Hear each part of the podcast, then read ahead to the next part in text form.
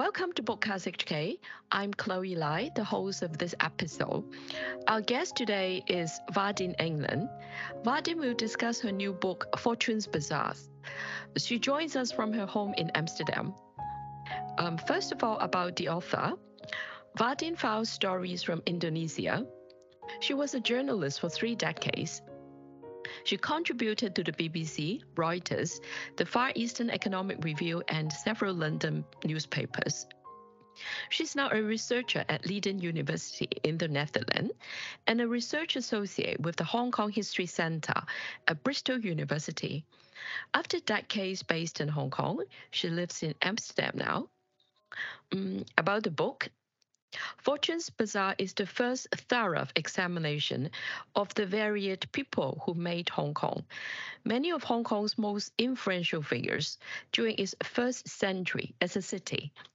They were Malays or Indonesians, Jewish or Armenians, Parsis or Portuguese, Eurasians or Chindians. The people Vaudine covers represents in her works Hong Kong's route in the multi ethnic community of people linked into the Asian trading routes across the Indian and other oceans. The book looks for the lesser known, but at least as vital people, Hong Kong's post 1841 firstborn.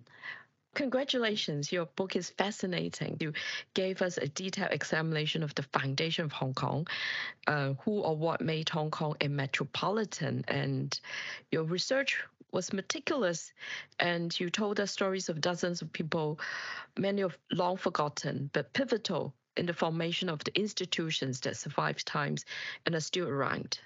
Would you tell us what this book is about in your own works? Yes, in the beginning, um, you know, often when you're writing a book, it starts as one thing and it becomes something else. Right. Uh, so, in the beginning, uh, the idea was, oh, let's write a history of the Eurasians of Hong Kong. And uh, immediately you get into this whole problem of what is a Eurasian. Um, and so the obvious sort of normal standard definition I think that, that people in Hong Kong will think of is oh there's a western man and there's a Chinese woman and they get together and they have children and those children are Eurasian. I mean and of course I'm not denying that. That's absolutely true. Um, but what I realized as I went further into the research is that that that definition is is is marvelous, but it's far too simplistic.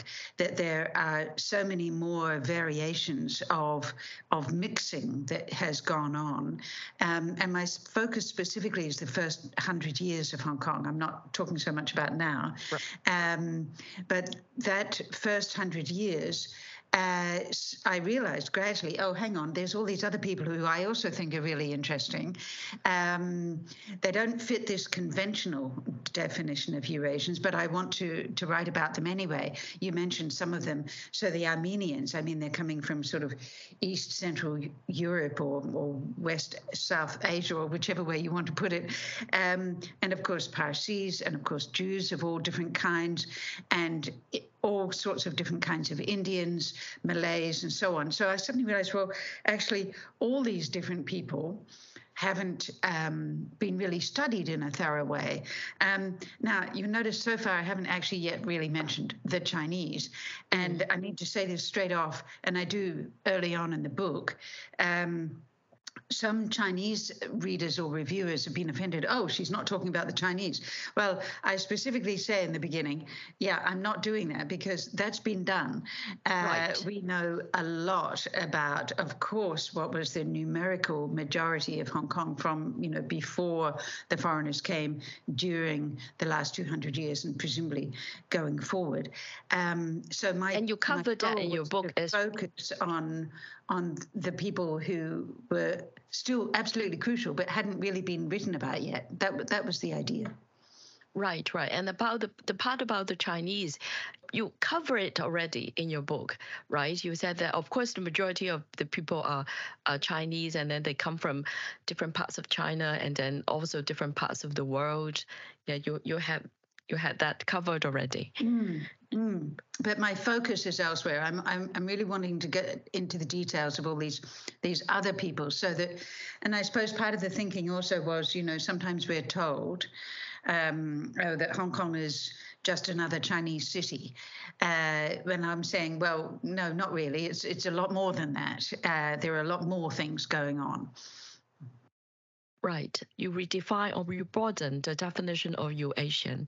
And I really think that that is a major contribution of your book, that you really look into the term and and give it a new definition and and something I think you've it wasn't done really easy. It took me months. I had to find a sort of structure that worked, you know, and finally, you know, geography really helps. If you think about the sort of Eurasian continent, um, so you're going all the way to Europe and back, and it's all one continent. So of course, you know, as in the old ideas of the of the Silk Road and, and all that. Uh, but since then, um, those connections over centuries, you know, have gone into making Hong Kong what we know it is today. What made you start such a project in the first place? It is a big project, right? Um, yes. I want yes. Um, well, uh, as, as you mentioned, I was a journalist for many decades. Um, but uh, I had always, uh, and I suppose part of the journalism is that you look for the stories that haven't yet been told. Uh, you you want to tell a story that nobody else has told yet. So that's obviously part of the motivation. Um, but for my last decade or so in Hong Kong, uh, I was focusing purely on historical research. And each project I did, I realized, hang on, these people are not uh, sort of part of it. Um, but it, it probably goes back even further than that. Um, and partly, you know, although of course I'm I'm just a Gweilo, um, you know, there are lots of people like me who for whom Hong Kong was also home uh, for a very long time. I wasn't born there, but I spent more of my life in Hong Kong than anywhere else. Um, and so you sort of think, well, there's lots of people like us who don't fit the normal definitions. Um, and so, for example, it's probably also relevant that my parents were in Hong Kong for 10 years and and they were also not normal expats, whatever that is, what is normal after all. Um, they were uh, kind of left wing missionaries, oh. um, and they went to church in Kowloon, uh, the Union Church on Jordan Road. Um, and that's where they got to know and became very good friends, as did I, with this amazing man called Carl Smith. Um, and Carl was meant to be a um, you know, a, a, pastor who was going to be training other uh, Chinese, Hong Kong Chinese to be ministers in the church. I mean, I've got to say right here, I personally have nothing to do with the church. Um, but what would happen every Sunday is that mum would bring Carl Smith back home. We lived in Sha Tin and say, you know, that we had to feed him up, which was always a big joke because Carl was a very large man. Um, but the point about Carl is he went into very granular, detailed, person by person, house by house research as to who exactly were the people of Hong Kong. And he was doing this all before the internet.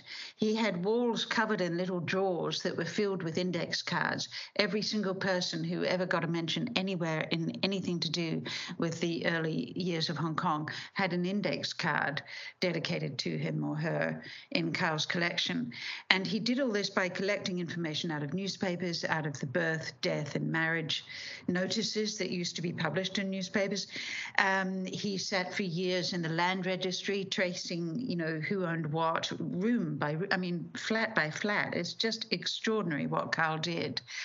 And uh, my mum always used to say that, you know, what's going to you know, if nobody's sorted out Carl Smith's index cards by the time he's died, you know what you're going to have to do, voting. So there was this sort of idea early on that we really supported what Carl was doing, and I found it really interesting, even though I went off into journalism for decades.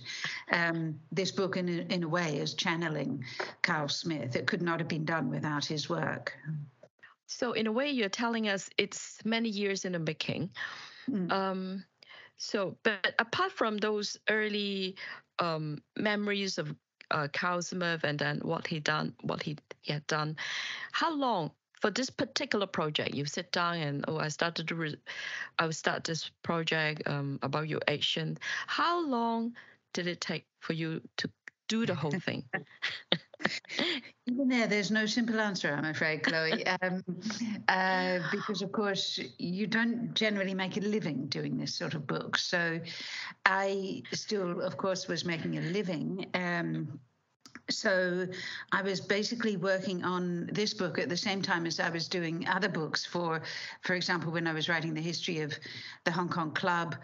Uh, for the Hong Kong Club, or a couple of company and family histories um, you know, which is the same kind of work. You know, you're doing the same kind of re- really in-depth research, um, but you're focusing on a family for a family because they want to know, you know, how come great grandpa arrived here, you know, in 1904 and was running a pub in, in Queens Road Central, you know, that kind of thing.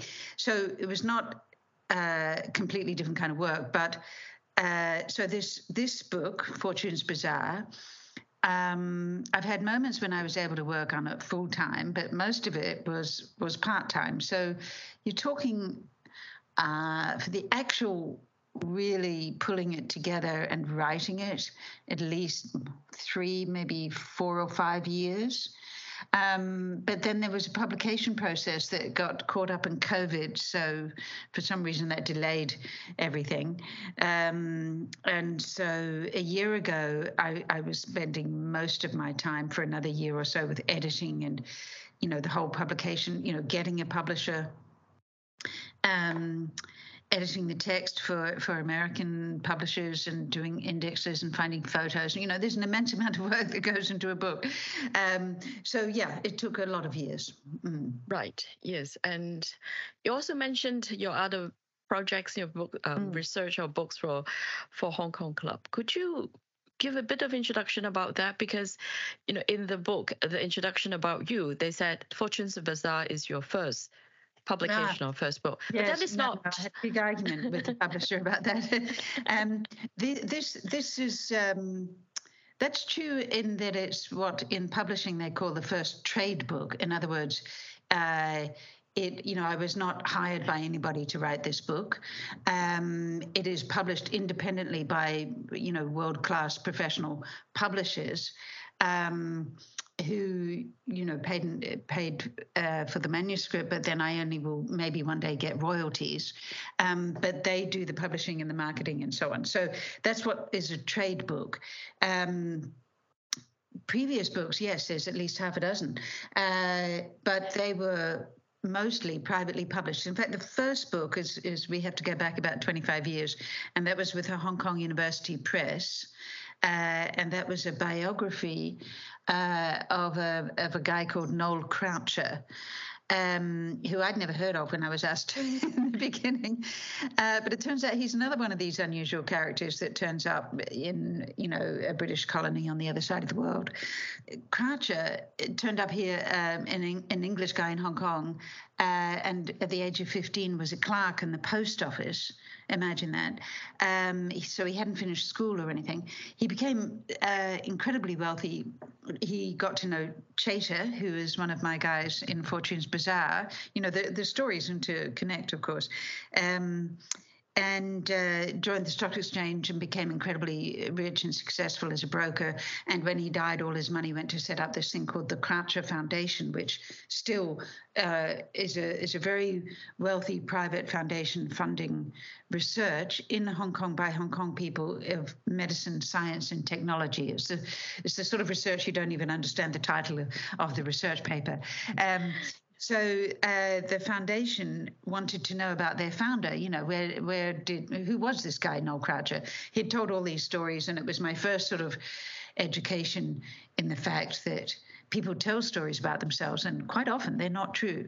So I remember my sort of early shock. Oh no, his father wasn't an officer in the British Army at all, and in fact, um, that guy probably wasn't even his father. So, uh, you know, there were all sorts of that that thrill of sort of doing the research and not knowing what you're going to find out, and then getting a better story as a result. That was already a very long time ago. So, yes, um, other projects are actually I think, relevant to people in Hong Kong today. Um, a lot of institutions in Hong Kong, a lot of families, uh, a lot of family companies, multi generational bodies of this or that kind, they they don't actually know their own history. Um, they don't know exactly when did they turn up in Hong Kong. I mean, I had one uh, really interesting project with a company. They they weren't actually sure when and where they were founded. Was it in Canton or was it in Hong Kong, and when exactly? So I love that kind of thing. I can go and find out. Um, but more importantly, for Hong Kong. Uh, this is all about the historical record of Hong Kong. So uh, even if something like the Hong Kong Club, of which I was never a member and never could be, um, when they want their history, I think that's important because if if we don't grab all those stories now, if we don't find those records in, and I had to go back to archives in England and all kinds of things to find the actual founding of the Hong Kong Club, um, without that kind of work, uh, you know, those things are just completely lost. And a generation from now, nobody will know, well, what was that thing? Um, and it's the same, you know, if you're the yacht club or if you're something, uh, you know, even just a, a, any kind of company in Kowloon. Um, or something completely different. Uh, if you don't keep your own records and if you don't know your own history, um, I think then then there's something really seriously lacking. So I really appreciate uh, even huge corporations who who keep those records or who at least want to invest in finding out you know what who were the people who sort of dreamed this up 150 years ago whenever it was. I think that's just really important. So i was very happy to do the kind of jobs where people would hire me to find out and and to make that contribution to the historical record Yes, how you organize them, I would imagine the materials are enormous. And you have so many names. I don't know how many names you have included in your book. So how you organize them into chapters? Nightmare. Um, it was, uh, I mean, I'm not.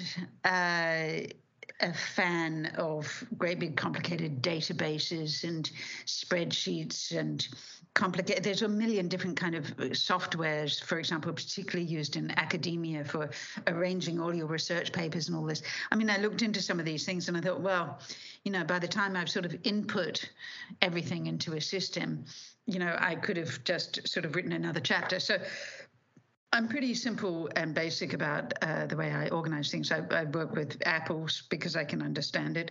Um, each name, each person, um, probably has a folder, you know, which has that person's name on it.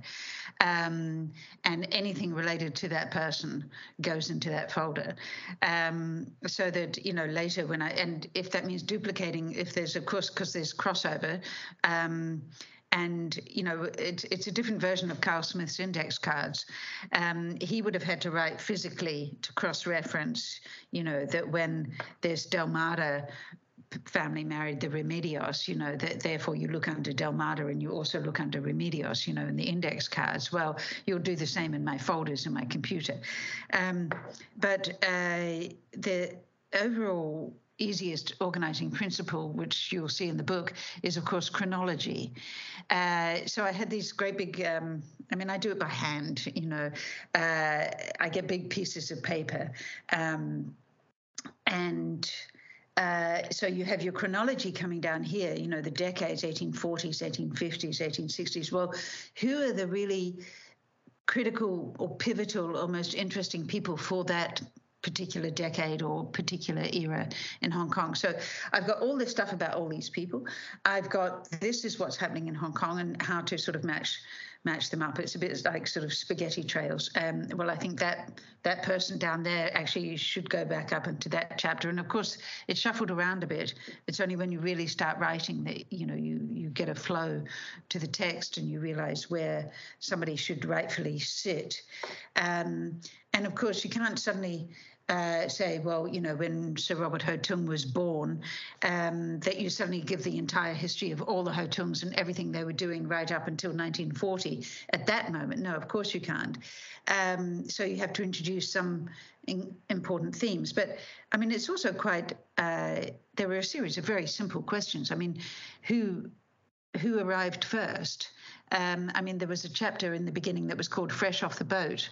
Um, and, you know, chapter titles change, of course, over time and whatever. But, um, you know, so who did actually first arrive? Uh, you know, literally week by week, month by month. Who who actually bought property first? Who are these guys? Um, and then uh, and then you really get into detail. Well, and now hang on, who started? Uh, having a relationship with whom, who was sleeping with whom, where did these women come from, um, how come they had all these foreign boyfriends, you know, and of course it was hardly by choice. Uh, it was a lot. It was all about economic necessity.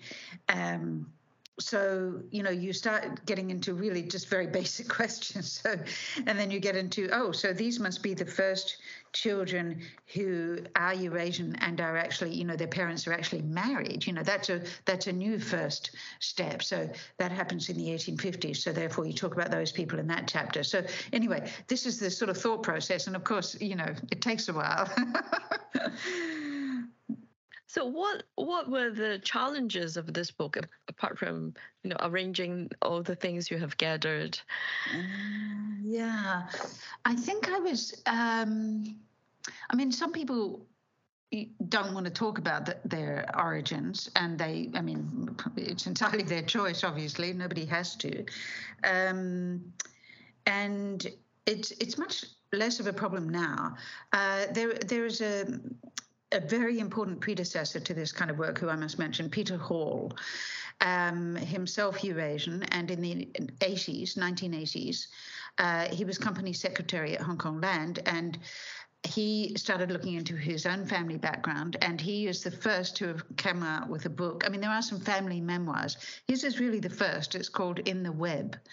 Um, and that's really looking specifically at what we now think of as the rich Eurasian families, you know, the Hos, the Lows, the Ho Tungs, and so on. Um, Peter Hall had a lot of trouble. Uh, getting people to talk about the fact that basically grandma or great grandma was a prostitute. I mean, in effect, that's what you're saying.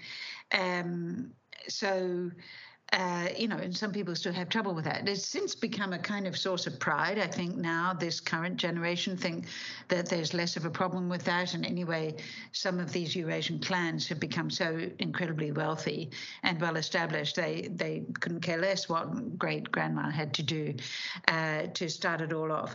Um, so Peter Hall had a lot more trouble than I did in getting people to talk. Um, there's a family that. Um, has to remain nameless because they, uh, you know, at first one member of the family said, "Oh, sure, use this part of the memoir, no problem," and then other members of the family come along and say, "Oh God, no, you mustn't," um, you know, because they don't want to be talked about in public. Well, that's fine. Then I, I take it out again. I'm not. I'm not in the business of of um, you know embarrassing people. um, so and and of course I've been allowed to look at things uh, family papers, particularly, um, which is really, you know, which I'm very grateful for. And I've had some marvelous introductions to people I would never otherwise have met. Um, but uh, yeah, there's there's of course a hesitancy. Um, I think the other question is really um, I think the most difficult thing was really sort of actually trying to find out how do I call these people? I mean, the Eurasians. I, I use this phrase in between people, which I don't particularly like, to be honest. Uh, it's clumpy. Um, but Elizabeth Sin, who is another, as you know, very important historian of Hong Kong, uh, uh, you know, right after Carl Smith, probably she's the next most important in terms of the sort of really person by person sort of research that she has done. Um, and she has written about Hong Kong being an in between place. Um, so, uh, you know, even the Chinese who came here, they were not necessarily uh, whatever you like to think of as the normal Chinese at the time. In the beginning, you know, you were very much Hakka and Tanka, and not it wasn't sort of the grandees from Beijing who were coming to settle in Hong Kong in the 1840s. Established. So, no, exactly. There were people with, and so how do you? There, there is of course no one word for encompassing all these sorts of people, um, and so you know you ended out you end out with this sort of loose. I mean, I, I kind of I went through all sorts of gatekeeper. I mean, middleman is is an obvious thing, but there's lots of the what I, in the end, just called my people. These are the people I want to write about, so they're my people.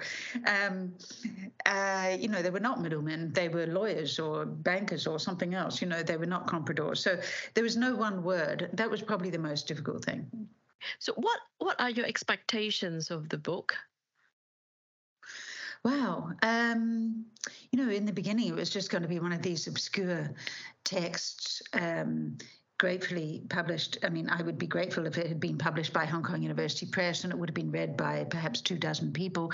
Um, uh, or 200, hopefully, um, and that would have been it.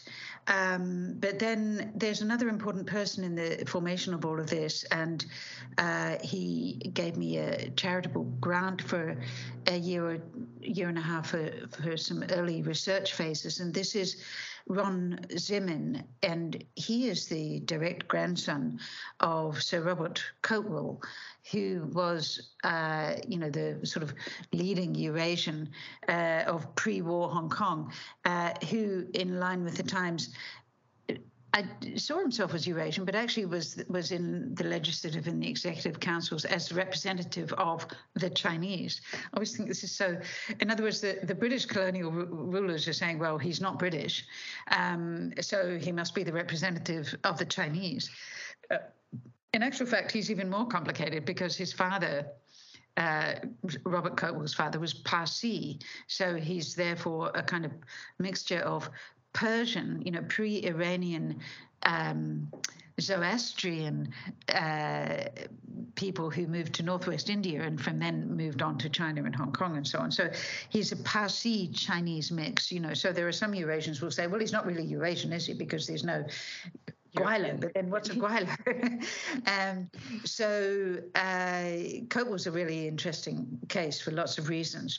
Um, so anyway, Ron Zimmern is his grandson and, and had popped up and said, well, you know, why why is there no really serious study of the Eurasians of Hong Kong? And that was another uh, important uh, stimulus for me, of course. Um, and at one point, after we'd gone through uh, I'd done years of research and written this draft and, and all sorts of things.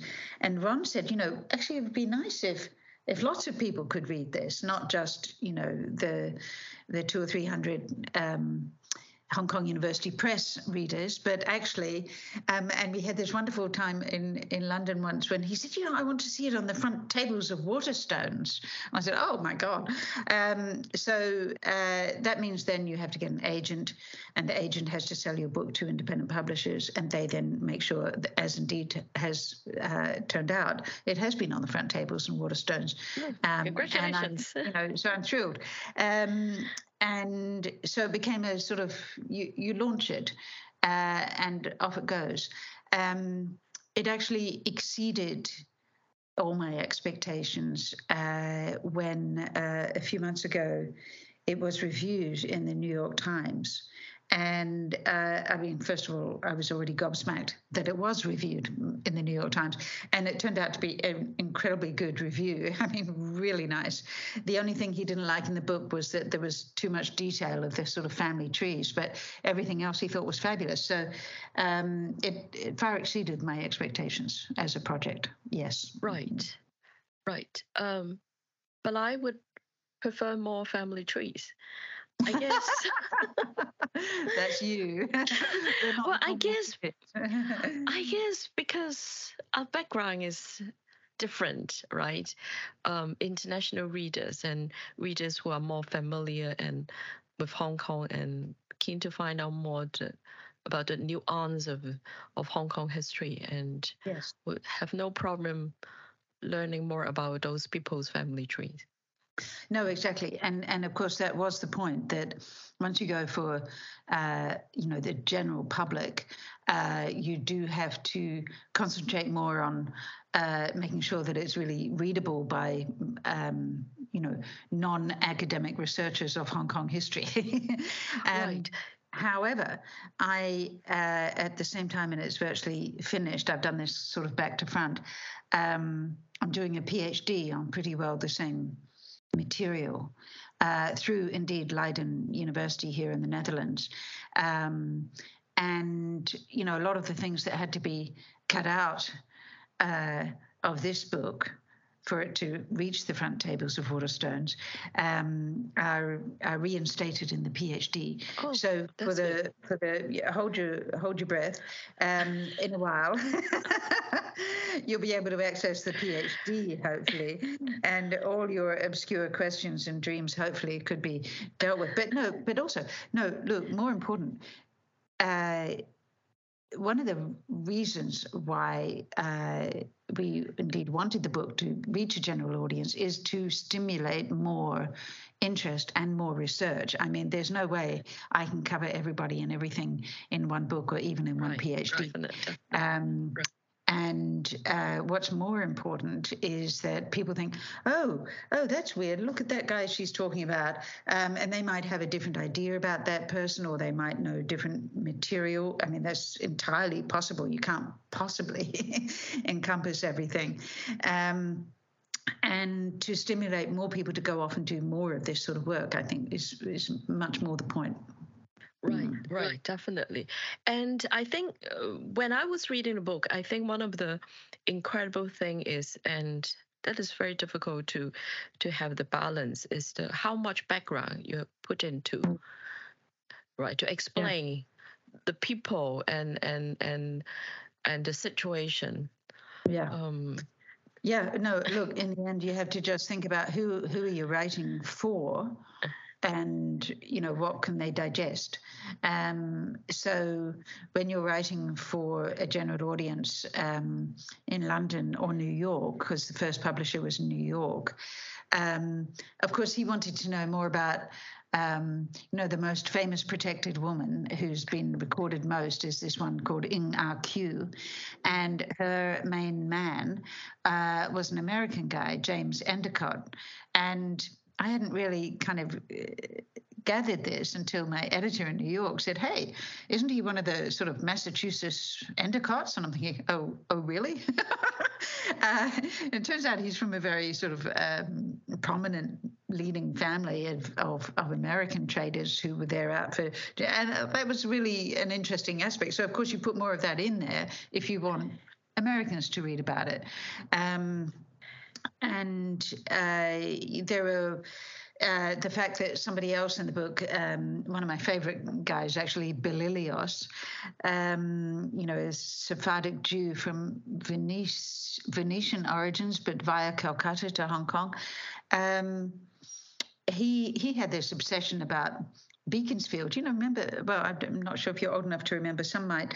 Uh, Beaconsfield Arcade in uh, in Hong Kong was behind the Hong Kong Bank headquarters. right. Uh, it's all because Belilios had this obsession with this British statesman, I mean, Disraeli, and former Prime Minister Disraeli, who became the Lord of Beaconsfield. so think, well, that's bizarre.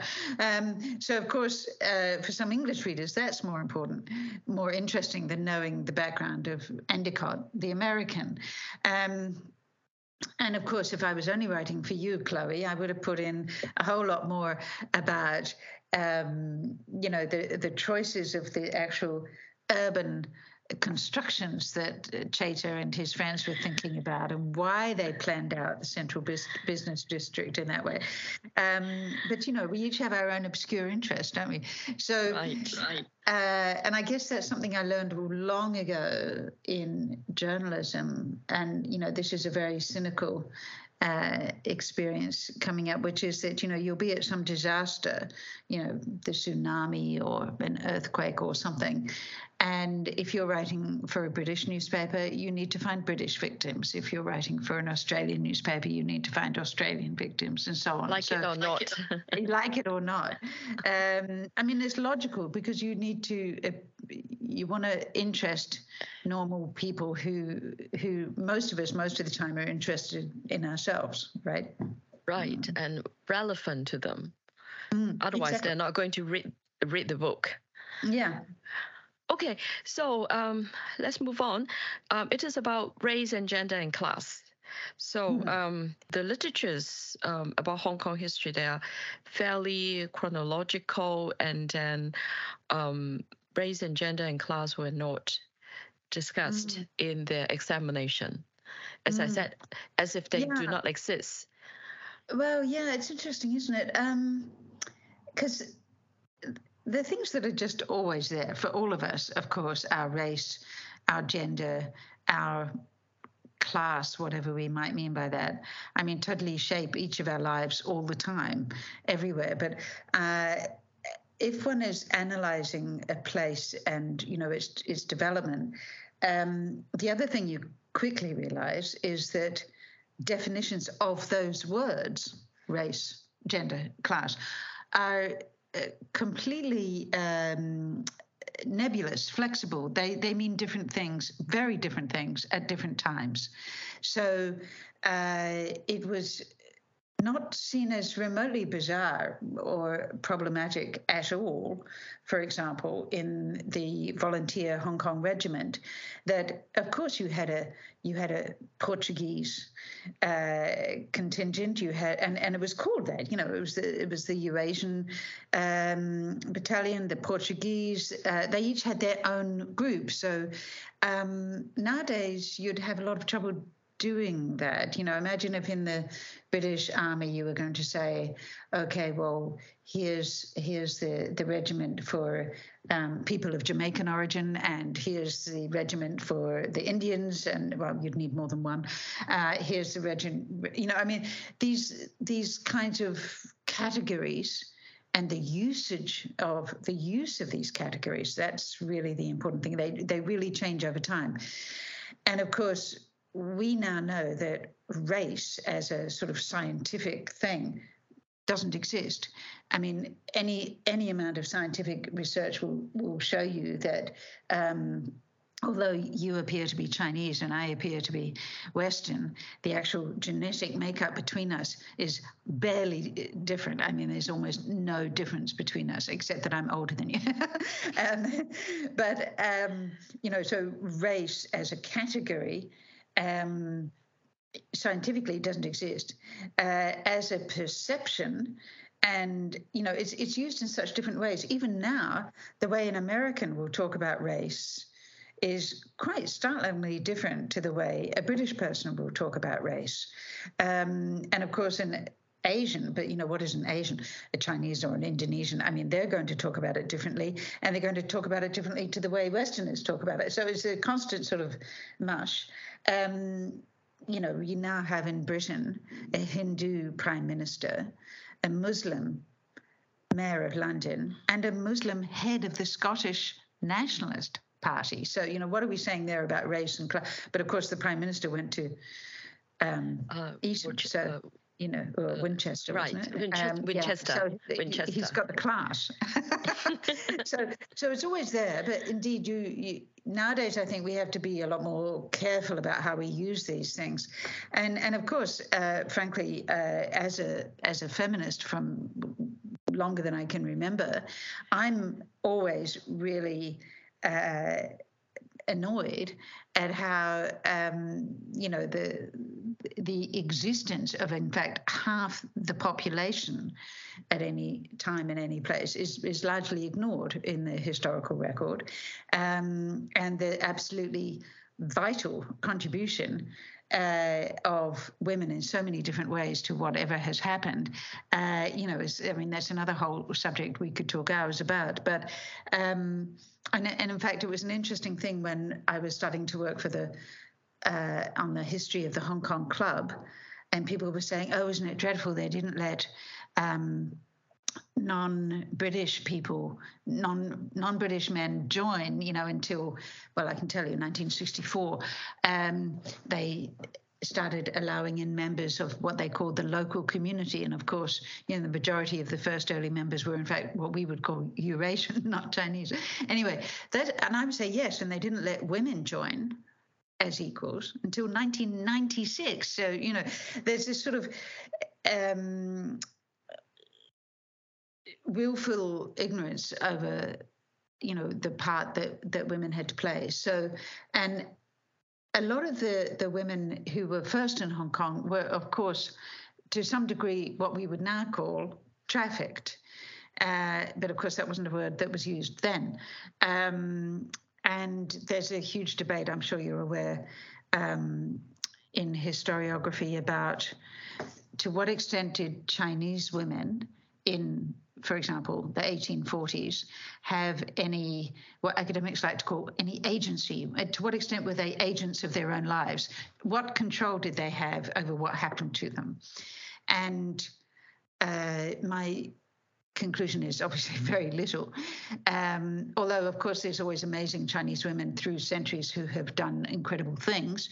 Uh, but for most women, most of the time, and and here I, I actually quote in the book Elizabeth Sinn on this um, that you know Chinese women were always owned by somebody their father, their brother, their uncle, their husband, or, of course, most likely their pimp, or the person who enabled them to travel to Hong Kong in 1841 to service the foreign trading community. So, you know, it's not like they had a whole lot of choice, but once they were in Hong Kong, and there were fascinating cases of how they realized they'd much rather stay in Hong Kong than have to go back to China.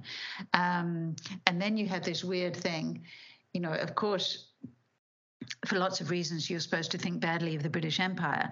But then it turns out oh, hang on a minute, there were a couple of laws, despite everything, in early Hong Kong that actually gave these women uh, a few more rights, I mean, than, than were available to them in China. Now, I mean, that's setting a very low bar because they had no rights in China. So it's not like you're saying something marvelous about the British, but it's just that in terms of practical calculation, they could do better for themselves if they stayed in Hong Kong. And many did, and many did do a lot better for themselves. And many did make sure that their children were educated and could get ahead no matter what. And they were often deserted by the men. And, you know, I mean, it's incredible what they went through. And, and it is still a big dark hole in the history of Hong Kong because, of course, most of these women were illiterate. They were not writing down their records of their daily lives. We don't know enough. We don't hear their voices at uh, hardly at all. Um, and, you know, that's really a shame because they're fundamental to the whole business. Right, of the Eurasians. Mm. Yeah, well, of the making of Hong Kong. Right. Uh, I mean, you know, if you just had some guys with their opium uh, smuggling it into China, uh, you wouldn't have the beginning of a community. It, uh, Hong Kong becomes a community when uh, people are interacting with each other. And I don't just mean a bunch of guys getting drunk and playing billiards at the, at the early Hong Kong club.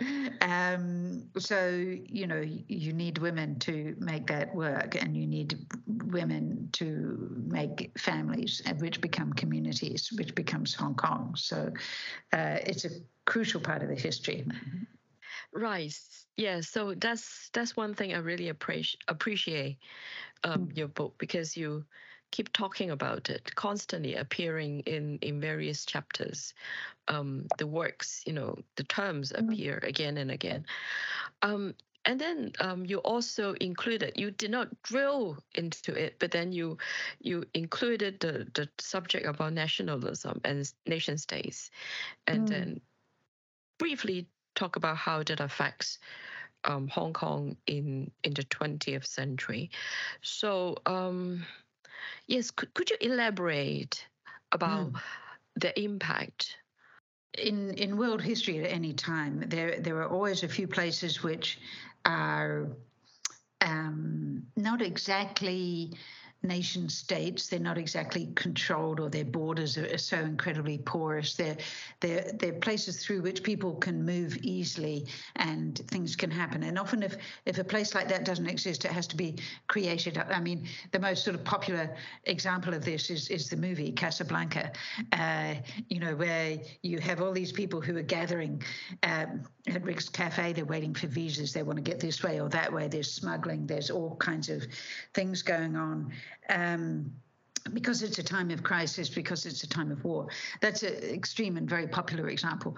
But um, port cities, as you mentioned early on, as a sort of key idea in this book.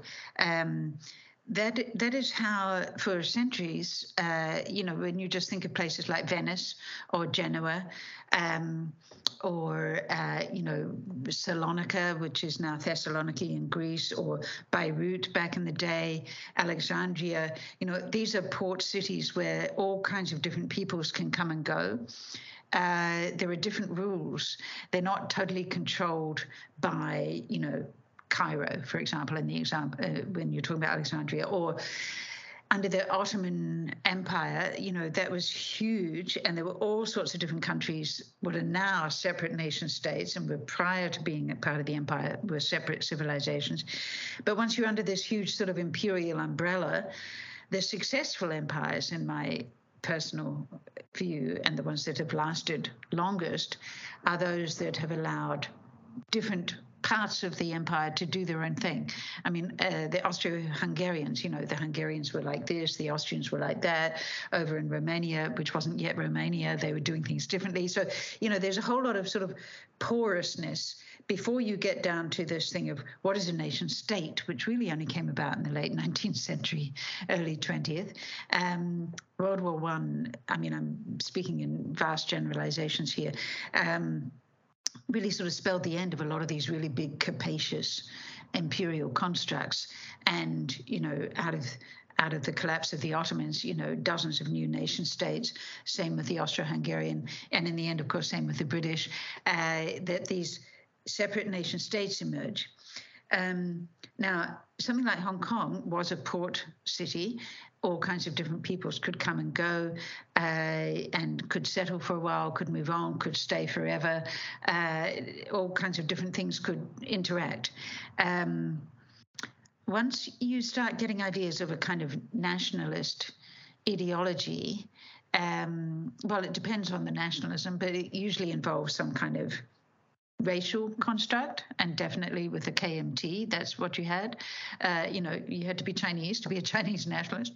Um, and then, uh, you know, the whoever is in charge of the nation state wants to set borders, so wants to set rules, wants to make things hard and fast. Uh, so that changes the nature of a place. Um, this is all general talk, uh, but it is, I think, an interesting question uh, now, the extent to which Hong Kong continues to function as a as a port city is I mean there are there are but it is now of course part more than ever before of the Chinese nation state if you want to call it that. Um, so and there are you know therefore harder notions of borders and rules and things to be done and so on. It's not as um, laissez-faire as, for example, it was in the 1840s when you know anybody could rock up. Um, so you know places change over time. Is the essence lost or not? That's not for me to say. Uh, definitely, I think it's pretty self evident that everybody would like to have a passport and they would like to have the right to live somewhere. Um, and certainly uh, through the 1980s and 90s and 2000s in Hong Kong, a lot of people who had thought they had the right to stay in Hong Kong or the right to live in Britain, or even, for example, the right to live in China, have found that they don't. So, and they and these are people who have uh, mixed backgrounds. Uh, of they're of mixed origins. I mean, for example, if you're an Indian in, in Hong Kong now, you could have been in, in Hong Kong from literally the 1840s, and you would have, your family generations ago would have left uh, what is in fact now part of Pakistan, you know, because of course India changed. Um, and so you see yourself as Indian because great, great, you know, grandparents came to Hong Kong as Indians. Um, and but they didn't have Indian passports then; they barely existed. And of course, no no one in the generation has gone back to get a Pakistani passport.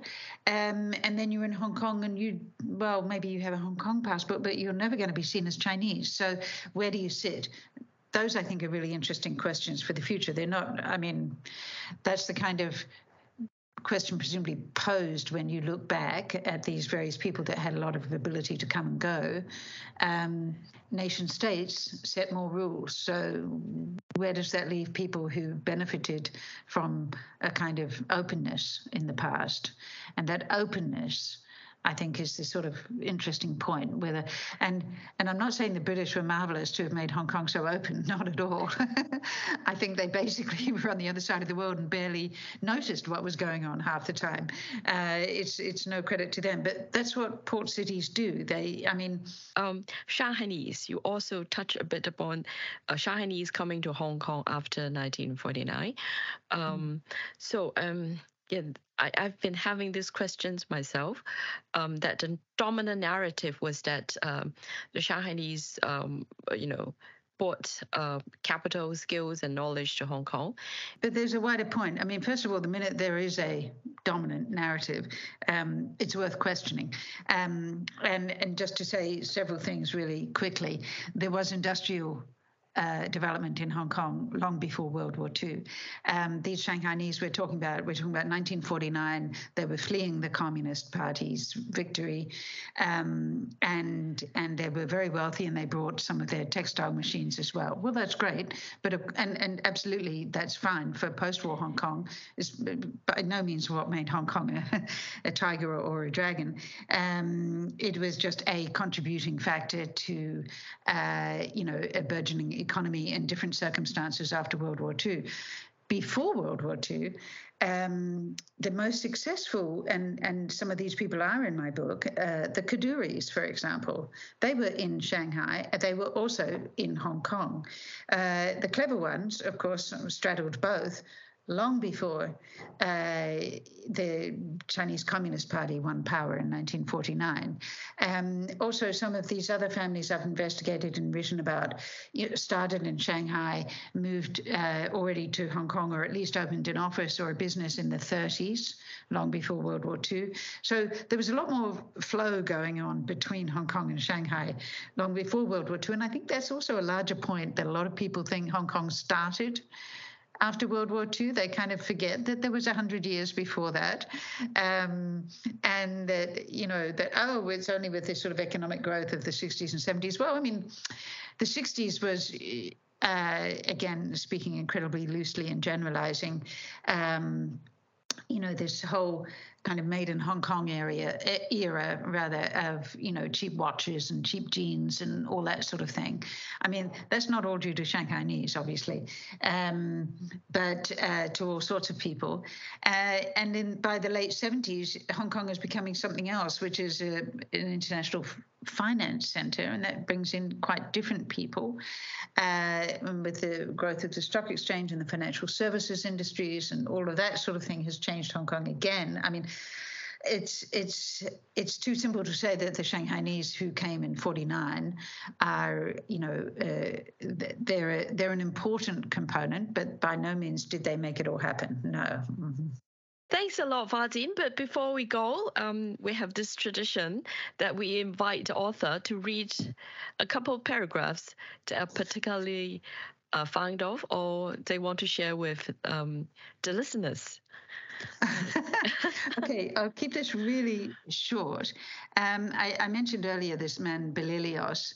Um, and he was a, a, a Jew from Calcutta who had a Jewish wife uh, but of course, once he turned up in Hong Kong, uh, he also basically had a Chinese wife uh, with whom he had a lot of children and who whose children then married others and who basically end up forming the late 19th century multiracial, multi-community elite of Hong Kong. I mean, through that connection, through Jewish Belilios and Chinese lady Miss Lee, they they produced all sorts of connections through Eurasian, Portuguese, Jewish, Armenian, Parsi families. It's just unbelievable. Doing that family map was really difficult. Anyway, the point is, Belilios was very respectable. He was on the board of the Hong Kong Bank. He was on Legco, Exco. He was a, a leading man of the of the community. Um, but though Jewish, his idea of himself did not rest on that identity alone.